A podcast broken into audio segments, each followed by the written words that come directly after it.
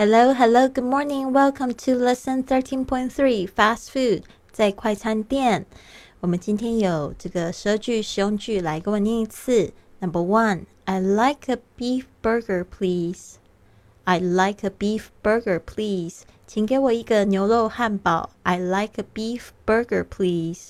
Two, two cheeseburgers, please. Two cheeseburgers, please. 请给我两个起司汉堡。 Two cheeseburgers, please. Three, I like one large French fries. I like one large French fries. 请给我一个大号薯条。I like one large French fries. Four, a cheeseburger and French fries. A cheeseburger and French fries. 一份起司汉堡和薯条。A cheeseburger and French fries. Five, I like a milkshake, please. I like a milkshake, please. 请给我一个奶昔。I like a milkshake, please. Six.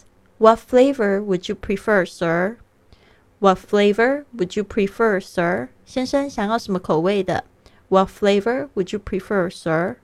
Seven. A Diet Coke to go, please. A Diet Coke to go, please. 请给我带走一个低卡减肥可乐。A Diet Coke to go, please. Eight.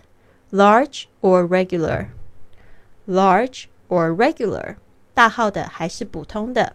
Large or regular? Nine. Two number fours, please. Two number fours, please. 麻烦两个四号餐。Two number fours, please. Ten. What sauce would you like? What sauce would you like? 你想要什么酱？What sauce would you like? Eleven. Sweet and sour sauce, please. Sweet and sour sauce, please. 麻烦糖醋酱。Sweet and sour sauce, please. Twelve. Two fried chickens, please. Two fried chickens, please. 麻烦两份炸鸡。Two fried chickens, please. 好的。 嗯，我们今天呢有一个新的一期的训练营要开课了。那这个训练营呢，包含了一百四十四节课。这个线上课程是我今年一月到六月的时候，在环球这个十个国家的时候录制的。那这个一百四十四节的线上课程之外呢，还有包含就是每一次听完线上课程，你可以做一个录音的反馈给这个老师，每天呢都会给你一条这个语音的反馈，纠正你这个语音上面的这个错误。所以呢，千万不要错过一个非常好的机会，然后可以每天进步一点点，甚至呢，进而改变你的人生。那这一句话呢，是这个 Steve Jobs 说的，他说呢，就是 Connect your dots. You have to believe the dots is going to connect itself and make sense for you. 就是你要相信，现在你做的点点滴滴呢，都可以就是连接到你的未来。所以想一下。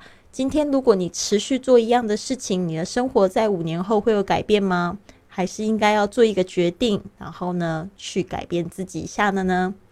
啊，那就是在这边呢，我就可以帮大家一起哦，就是加强这个英语。所以呢，请你就是到我的公众微信账号是贵旅特，贵是贵重的贵，旅行的旅，特别的特，然后可以就是在上面就是回复训练营，然后可以知道报名的方法哦。